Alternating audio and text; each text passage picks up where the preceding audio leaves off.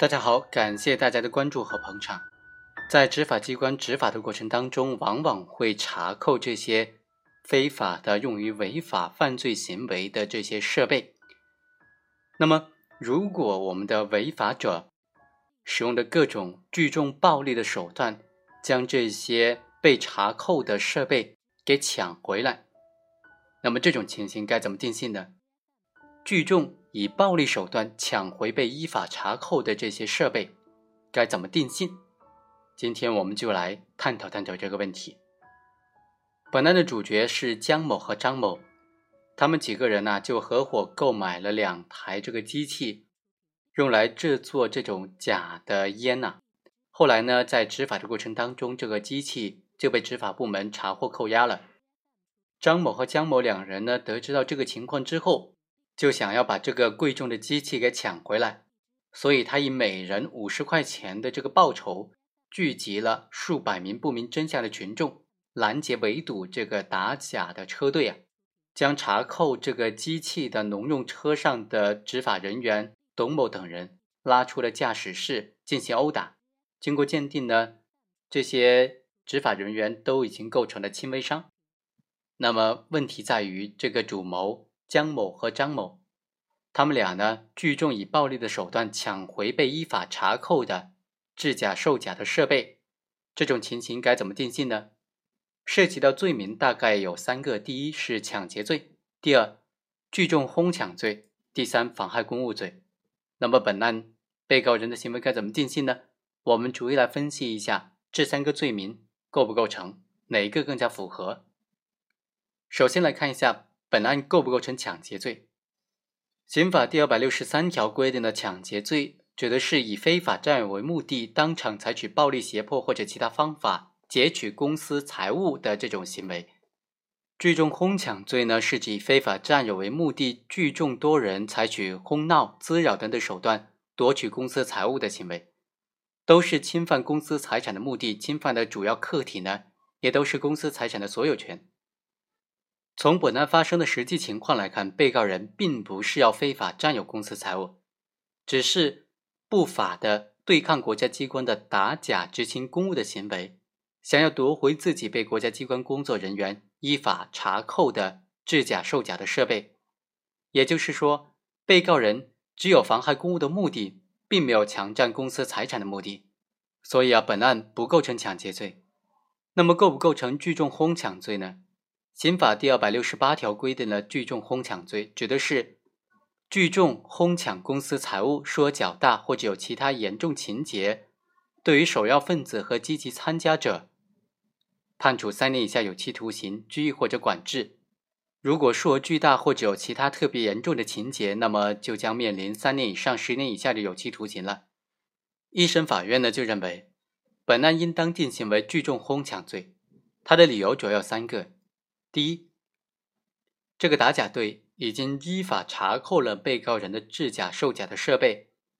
根据刑法第九十一条的规定，在国家机关、国有公司、企业、集体企业或者是人民团体当中管理、使用或者运输当中的私人财产与公共财产的论，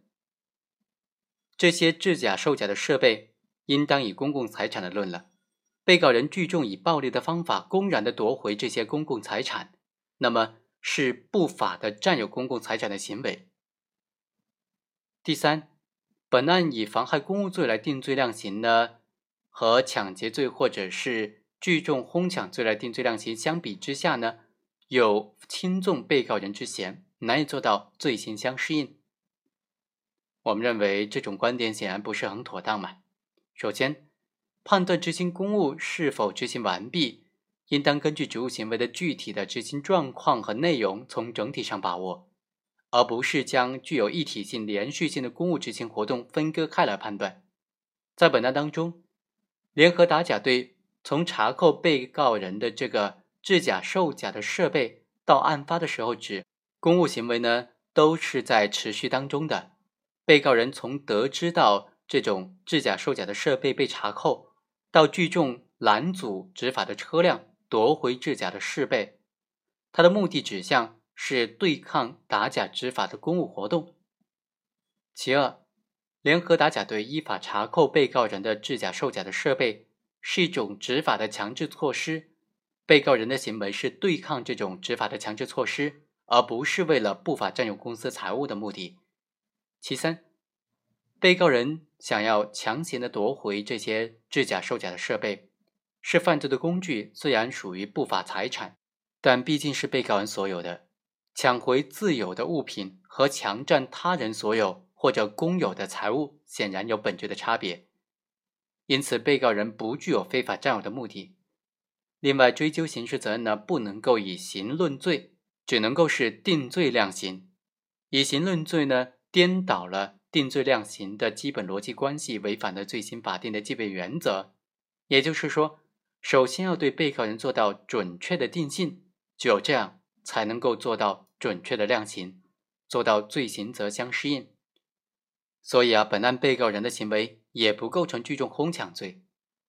那么构不构成妨害公务罪呢？刑法第二百七十七条规定，以暴力威胁方法阻碍国家机关工作人员依法执行公务，那么就构成妨害公务罪，判处三年以下有期徒刑。如果以暴力威胁的方法阻碍全国人大代表大会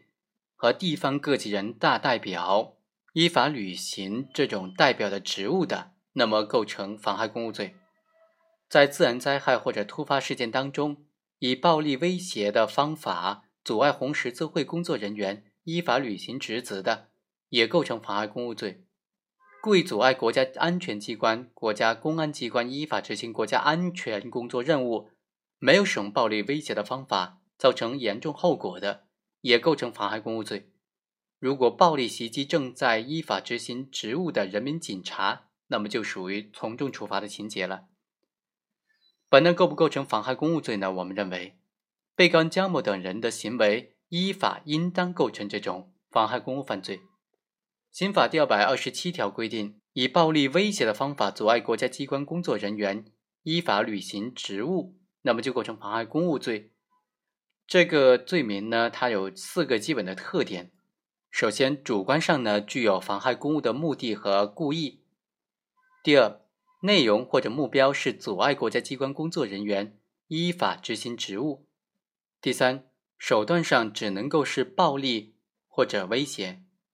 第四，发生的场合必须是国家机关工作人员依法执行职务的过程中。妨害公务罪侵犯的主要客体是国家机关依法的进行这种管理活动。国家机关依法进行管理活动，主要是通过国家机关工作人员的。职务行为来实现，只有国家机关工作人员依法的履行职务的时候，对他实施暴力或者威胁阻碍的，才可能存在这种妨害公务的问题，也才有可能构成妨害公务罪。而什么是执行职务呢？这就包括开始执行职务的时候，也包括在执行职务的全过程。在实践当中，执行职务行为通常表现为一个连续的过程。判断一个职务行为的执行开始和执行完毕呢，必须根据职务行为执行的具体情况来说了。我们来看看本案，由多个国家机关工作人员组成的联合打假队，从查扣被告人的制假售假的设备到案发时的返回途中，都应当视为在执行职务的过程当中，而并非执行职务完毕了。所以，本案被告人以对抗执法的故意和目的。聚众以暴力在途中拦截执法的车辆，公然的夺回被依法查扣的制假售假的设备，完全符合妨害公务罪的构成要件，应当以妨害公务罪来定罪处罚，而不是定为抢劫罪或者是聚众哄抢罪。好，以上就是本期的全部内容了，我们下期再会。